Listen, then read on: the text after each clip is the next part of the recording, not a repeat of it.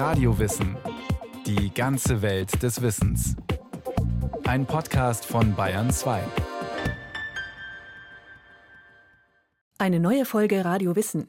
Egal ob im Job, beim Sport oder in der Familie, viele Dinge funktionieren nur im Team.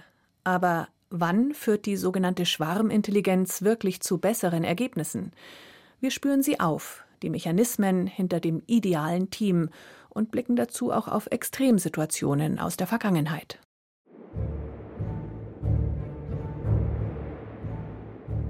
Das Jahr 1911. Der Wettlauf zum Südpol ist in vollem Gange.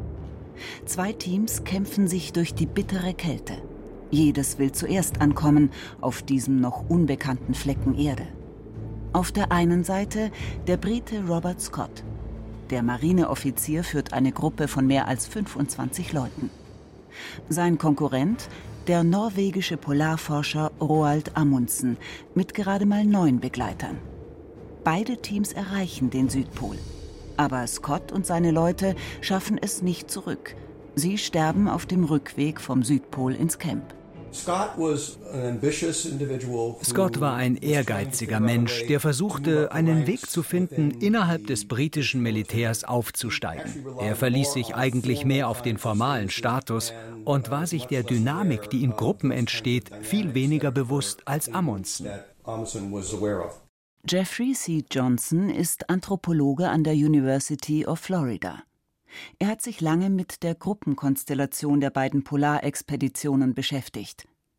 Aus der Sicht des Forschers hat Scott einige Fehler bei der Zusammenstellung seines Teams gemacht. Die Gruppe war zu groß, Scott machte widersprüchliche Ansagen, wie Tagebucheintragungen zeigen, und er ließ persönliche Fäden zu. All das führte mit zur Katastrophe. Scotts Konkurrent Amundsen verfolgte hingegen eine andere Teamphilosophie.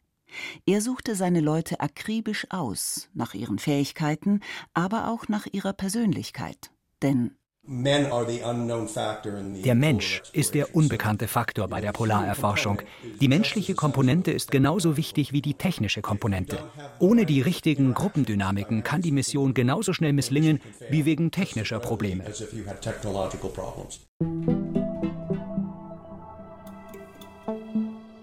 Das gilt nicht nur für Extremsituationen in der Antarktis oder bei Raumflügen zum Mars, sondern auch im täglichen Leben. Keine Stellenausschreibung kommt heute mehr ohne die berühmte Teamfähigkeit aus. Seit den 1970er Jahren ist kollektives Arbeiten gefragt. Auch die Architektur passt sich an. Das Großraumbüro wird mehr und mehr zur Norm. Der Austausch im Kollegenkreis ist eher die Regel als die Ausnahme. Und der technische Fortschritt führt zu immer mehr Spezialisierung. Hier liegen also die Gründe für die vermehrte Teamarbeit, soziales Umdenken, höhere Spezialisierung und der Wunsch nach schnellen Lösungen. Früher hieß es meist ein Schritt nach dem anderen. Heute arbeiten wir parallel. Heute gehen wir in einen Laden und erwarten, dass wir innerhalb von wenigen Minuten eigentlich ein Produkt bekommen, von dem die SIM-Karte freigeschaltet ist und das sofort funktioniert, wenn wir aus dem Laden gehen. Und das kann nur deshalb funktionieren, weil Menschen nicht seriell, sondern parallel arbeiten. Rolf van Dick ist Professor für Sozialpsychologie an der Goethe-Universität in Frankfurt. Parallel zu arbeiten bedeutet für ihn aber auch, dass man sich auf die anderen im Team verlassen können muss. Nur wenn ein Spieler oder ein Teammitglied seinen Job gut macht, kann der nächste seinen Teil der Aufgabe lösen und so weiter. Wir sprechen hier von Interdependenz, also wenn die Aufgaben voneinander abhängig sind. Das Wort Team stammt aus dem Altenglischen und bedeutet so viel wie Gespann, eine größere Zahl an Zugtieren, Ochsen zum Beispiel. Wie früher die Zugtiere sollen heute die Menschen an einem Strang ziehen. Talent gewinnt Spiele, aber Teamwork gewinnt die Meisterschaft. Das Team ist alles. Ohne das Team ist alles nichts. Sätze wie diese vom Chef eines DAX-Unternehmens beschwören den Mannschaftsgeist, klingen schneidig und sozial. Die Schattenseiten Überkommunikation, endlose Meetings und E-Mail-Verläufe. Führt die vielgerühmte Schwarmintelligenz wirklich zu kreativeren Ergebnissen? Oder doch eher zu gemeinsam produzierter Mittelmäßigkeit? Was macht es aus, das gute Team? Es beginnt bei der bestmöglichen Zusammenstellung einer Gruppe. Fünf Punkte sind dabei besonders zu beachten. Erstens. Zuerst überlegen, was genau erfordert die Aufgabe? Braucht es dafür überhaupt ein Team? Nicht jede Herausforderung ist am besten gemeinsam zu lösen. Zum Beispiel das berühmte Brainstormen. Eine Handvoll Leute, die wild ihre Ideen in den Raum werfen und diskutieren. Die Forschung zeigt, dass gemeinsames Brainstormen gar nicht zu den kreativsten Lösungen führt. Soziale Gefüge und Gruppendruck hemmen die freie Inspiration des Einzelnen. Besser ist es, jeder sammelt für sich erstmal Ideen am Schreibtisch, bringt diese zu Papier und später wird darüber in der Gruppe diskutiert. Falls man hingegen den Teamgeist stärken möchte, dann ist Brainstormen das richtige Rezept.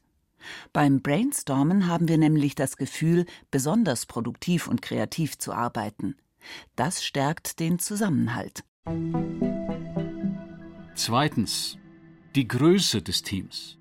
Hier wird häufig in Organisationen der Fehler gemacht, dass Führungskräfte selber ihre Wichtigkeit äh, daran bemessen, wie viele Mitglieder sie denn in ihren Teams haben. Und dann wird eher das Team zu groß aufgestellt. Auch hier sollten sich Führungskräfte die Frage stellen, wie viele Leute erfordert die Aufgabe wirklich? Sozialpsychologe Rolf van Dick empfiehlt als Faustregel eine Anzahl zwischen fünf und neun Leuten. Das hat dann den Vorteil, dass die Teammitglieder, wenn die Größe überschaubar wird, sich untereinander noch gut kennen, sich vertrauen können, voneinander wissen, wo jeder seine Stärken hat und so weiter. Das ist die Anzahl der Informationen, die Menschen so in der Regel im Kurzzeitgedächtnis speichern können. Das gelingt bei mehr als neun schon etwas schwieriger. Werden es mehr als fünf bis neun Leute im Team, ist es ratsam, Untergruppen zu bilden. Dritte Regel. Die Durchmischung der Gruppe. Je vielfältiger die Aufgabe, desto verschiedener sollten die Teammitglieder sein. Nehmen wir die Extremsituation. Leben und Forschen auf einer Polarstation. Hier ist man monatelang abgeschnitten von der Außenwelt. Die Teilnehmer sind sehr stark voneinander abhängig. Man braucht Wissenschaftlerinnen, einen Doktor, aber eben auch Handwerker und Technikerinnen. Jeder und jede bringt besondere Fähigkeiten, Erfahrungen und Ausbildungen mit. Die unterschiedlichen Perspektiven führen dann idealerweise zu verschiedenen Lösungsansätzen. Die Teilnehmer sollten auch unterschiedlich alt sein, und sowohl Männer als auch Frauen. Das belegt eine Untersuchung in einer abgelegenen Polarstation. Am Anfang hatten wir fast nur Gruppen mit Männern und die haben ihre eigenen besonderen Herausforderungen. Diese wurden weniger problematisch, wenn sie eine Mischung aus Männern und Frauen waren. Wenn die Gruppen am Südpol zu etwa einem Viertel aus Frauen bestanden, waren sie weniger angespannt. Die Durchmischung oder Diversität kann Vorteile bringen, aber auch zu mehr zwischenmenschlichen Konflikten führen. Der Mensch tendiert nämlich zur sozialen Homophilie. Gleich und gleich gesellt sich gern. Wir identifizieren uns leichter mit Menschen, die uns ähnlich sind, suchen deren Nähe, schließen jene, die nicht in unser Schema passen, eher aus. Dies geschieht ganz automatisch und unbewusst. Das heißt, diverse Teams brauchen auch immer eine extrem gute und sorgfältige Führung, so dass den Teammitgliedern auch klar ist, warum profitieren wir jetzt von Diversität und warum ist es gut, dass man sich vielleicht für bestimmte Dinge etwas mehr Zeit nimmt, weil die Ingenieurin dem Arzt erklären muss, warum sie eine bestimmte Lösung bevorzugt. Regel Nummer vier. Wenn man ein Team zusammenstellt, unterschiedliche Typen. Jeder möchte die fachlich besten Leute in seinem Team. Die charakterlichen Eigenschaften einer Person werden dabei oft weniger berücksichtigt. Haben denn die Teammitglieder die interpersonellen Fähigkeiten? Also können sie gut kommunizieren? Können sie Konflikte lösen? Können sie ähm, emotional auf andere reagieren? Also haben sie eine gewisse soziale Intelligenz und kriegen mit, wenn es anderen schlecht geht und können dann entsprechend auch darauf reagieren.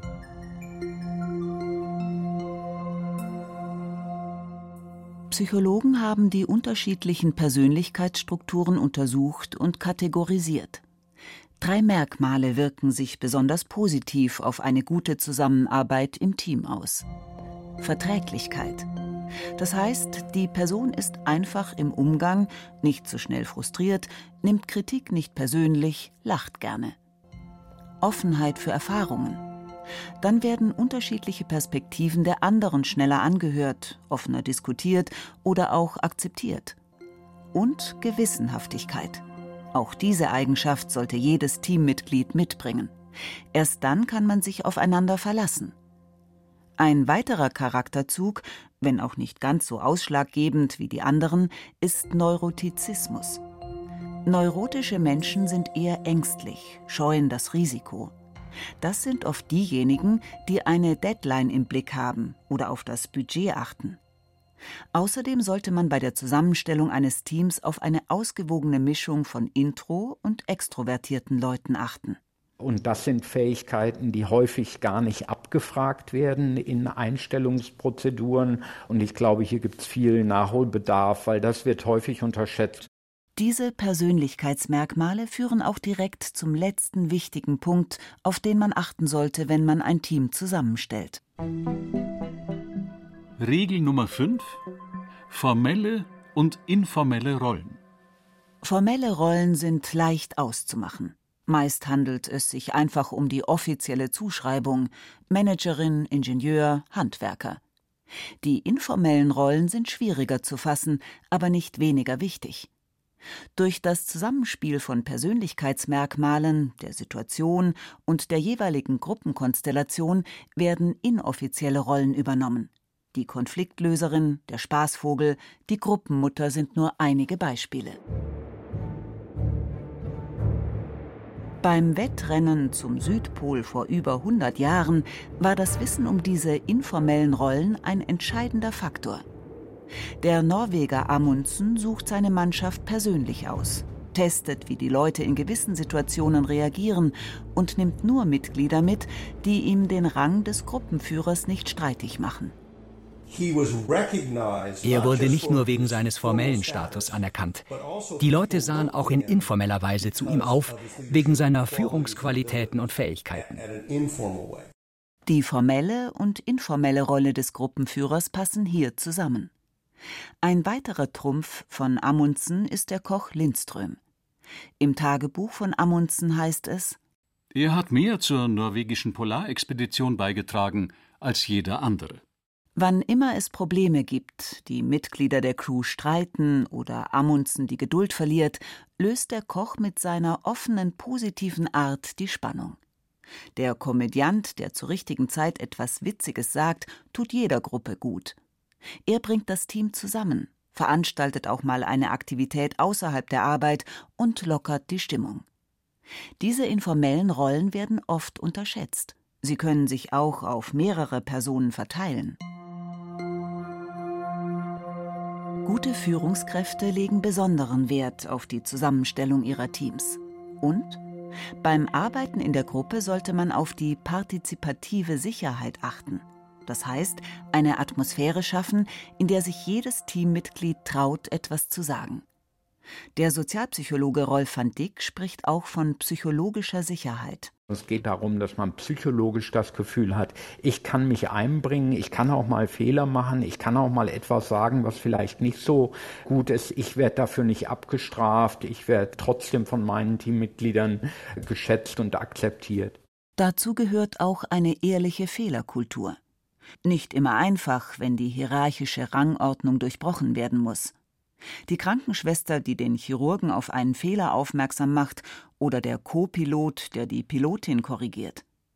Umso strenger die Hierarchien, desto wichtiger wird eine offene Kommunikationskultur im Team. Dann passieren laut Studien weniger Fehler Und die Teammitglieder haben keine Angst, auch mal etwas abseits der Norm vorzuschlagen und zu wagen. Ein weiterer wichtiger Punkt, das gemeinsame Ziel klar machen. Den Leuten ganz klar zeigen, da wollen wir hin.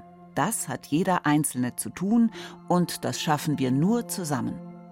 Gruppen haben sonst die Tendenz zum Social Loafing, auf Deutsch soziales Faulenzen.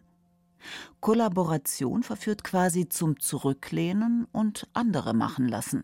Wenn ich das Gefühl habe als Gruppenmitglied, dass mein Beitrag gar nicht so wichtig ist, weil es gibt ja genügend andere, die dazu beitragen, dass wir gemeinsam dann irgendein Produkt abgeben, dann kommt es eben zu solchen motivationalen Einschränkungen oder Beschränkungen der eigenen Leistung. Diese Erkenntnis geht zurück auf den französischen Agrarforscher Max Ringelmann. Ende des 19. Jahrhunderts ließ er Studenten im Tauziehen gegeneinander antreten. Die erstaunliche Entdeckung? Die Probanden brachten zusammen nicht mehr Kraft auf, sondern weniger. Jeder Einzelne strengte sich ein bisschen weniger an, als wenn er für sich allein an einem Seil ziehen sollte und die Kraft aller addiert wurde. Dieser Effekt wurde seither in Studien immer wieder bestätigt. Wenn aber die Gruppe bedeutsam ist und wenn sich die Mitarbeiterinnen und Mitarbeiter identifizieren mit der Gruppe, dann versucht man sein Bestes, dann gibt man auch dann sein Bestes, wenn man nicht kontrolliert werden kann und wenn sozusagen hinterher nicht mehr klar ist, wer hat jetzt welchen Beitrag geleistet. Ein klares Ziel, Identifikation mit der Gruppe und die Erkenntnis, dass man das nur gemeinsam schafft, dann gehen die Teammitglieder sogar die Extrameile. Damit Teams ideal funktionieren, müssen die Aufgaben richtig nach Stärken verteilt werden. Das gilt sowohl fachlich als auch charakterlich. Wer eignet sich wofür am besten? Braucht es für diese oder jene Aufgabe vielleicht eine pedantische Person? Die Verteilung klappt natürlich dann besonders gut, wenn man sich besser kennt und einschätzen kann. Und ändert sich eventuell im Laufe des Projekts. Um sich besser kennenzulernen, braucht es regelmäßige Treffen. Meetinggeplagte MitarbeiterInnen werden nun aufstöhnen. Verschwendete Lebenszeit. Hier wird viel geredet, aber nichts entschieden. Es lässt sich nicht leugnen. Meetings werden häufig zur reinen Absicherung von Entscheidungen oder zur Selbstdarstellung missbraucht. Das ist ineffizient und geht auf Kosten von Mensch und Projekt. Ein regelmäßiger Austausch ist dennoch wichtig, um immer wieder die Richtung des Teams zu überprüfen, so Rolf van Dick. Wofür stehen wir? Wo wollen wir hin? Sind wir noch auf dem richtigen Weg? Das ist ganz wichtig, dass sozusagen die Ziele immer wieder auch reflektiert werden, dass man sich darüber austauscht, dass man sich Zeit nimmt. Und das passiert häufig nicht, weil der Alltag so dominant ist. Es gibt einfache Methoden, um Teammeetings effektiver zu gestalten. Eine klare Agenda, die auch vorab kommuniziert wird. Dann können sich die Leute auf die Themen vorbereiten. Nur wenn alle Seiten vorbereitet sind, kommt es zum Treffen. Einzelfragen können oft schneller auf informellem Weg im Zwiegespräch geklärt werden. Klare Begrenzungen der Zeit einführen.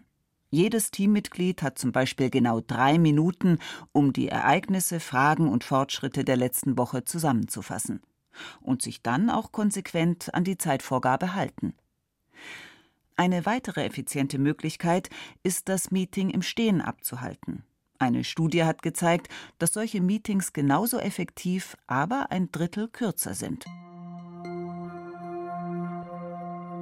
Und virtuelle Teams? Immer mehr Menschen arbeiten von zu Hause aus oder auf der ganzen Welt verteilt. Das birgt eigene Schwierigkeiten. Die Menschen fühlen sich schneller sozial isoliert und abgehängt vom Informationsfluss. Beim virtuellen Treffen am Bildschirm lassen sich Emotionen schlechter lesen. Man muss schauen, dass ein Vertrauen aufgebaut werden kann. Für rein virtuelle Teams, die schon als virtuelle Teams zusammengesetzt werden, ist es eben wichtig, dass ich am Anfang der gemeinsamen Teamarbeit zumindest eine Phase habe, in der man sich auch physisch begegnet für ein, zwei Tage, in denen man sich austauscht. Ein Kick-off-Meeting oder zumindest bei der Weihnachtsfeier sollte man sich sehen und kennenlernen. Für Teams, die vorher schon länger miteinander gearbeitet haben, ist der Umstieg ins Digitale weniger problematisch. Man kennt sich und kann die anderen besser einschätzen. Ein weiterer wichtiger Punkt bei der Zusammenarbeit im Team ist, die Mitglieder zu trainieren. Niemand ist von Geburt an der perfekte Konfliktlöser oder das Kommunikationsgenie. Und nicht immer bekommt man die Idealbesetzung für sein Team. Auch hier braucht es eine gute Führung und vor allem Learning by Doing. Deswegen finde ich auch Teams, Workshops immer dann am besten, wenn sie im Alltag äh, ausprobiert werden. Das heißt, wenn man Workshops hat, die jetzt zum Beispiel das Team eher befähigen sollen, Konflikte miteinander besser zu lösen, dass man das tatsächlich in dem bestehenden Team macht und nicht die fünf Teammitglieder alle übers Jahr verteilt in einen einzelnen Workshop schickt und dann hofft, dass wenn sie nach dem Wochenende wieder zurückkommen, dass sie alle die geborenen Teamplayer und Konfliktlöser sind. Ein sicheres Rezept zum perfekten Team gibt es nicht. Aber viele Techniken zur Zusammenarbeit lernen wir heute schon von klein auf, ob in der Schule, im Sportverein oder der Familie. Und Menschen haben ein Grundbedürfnis nach Zugehörigkeit. Noch einmal Sozialpsychologe Rolf van Dick. Wir haben viele Studien dazu gemacht, dass Gruppenmitgliedschaften für unsere Gesundheit auch wichtig sind.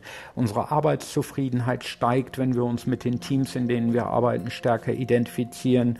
Unsere Stresstoleranz steigt, weil man sich in Teams natürlich auch gegenseitig mal unterstützen kann, wenn es nicht so gut läuft, wenn jemand mal einen schlechten Tag hat und so weiter. Das ist in Einzelarbeit natürlich sehr viel schlechter möglich.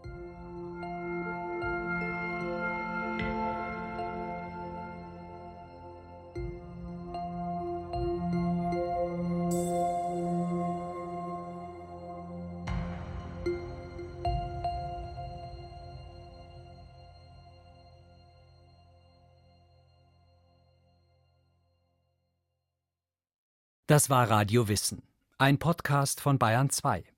Autorin dieser Folge Marlene Fercher. Regie führte Rainer Schaller. Es sprachen Rahel Comtes und Martin Vogt. Technik Peter Preuß.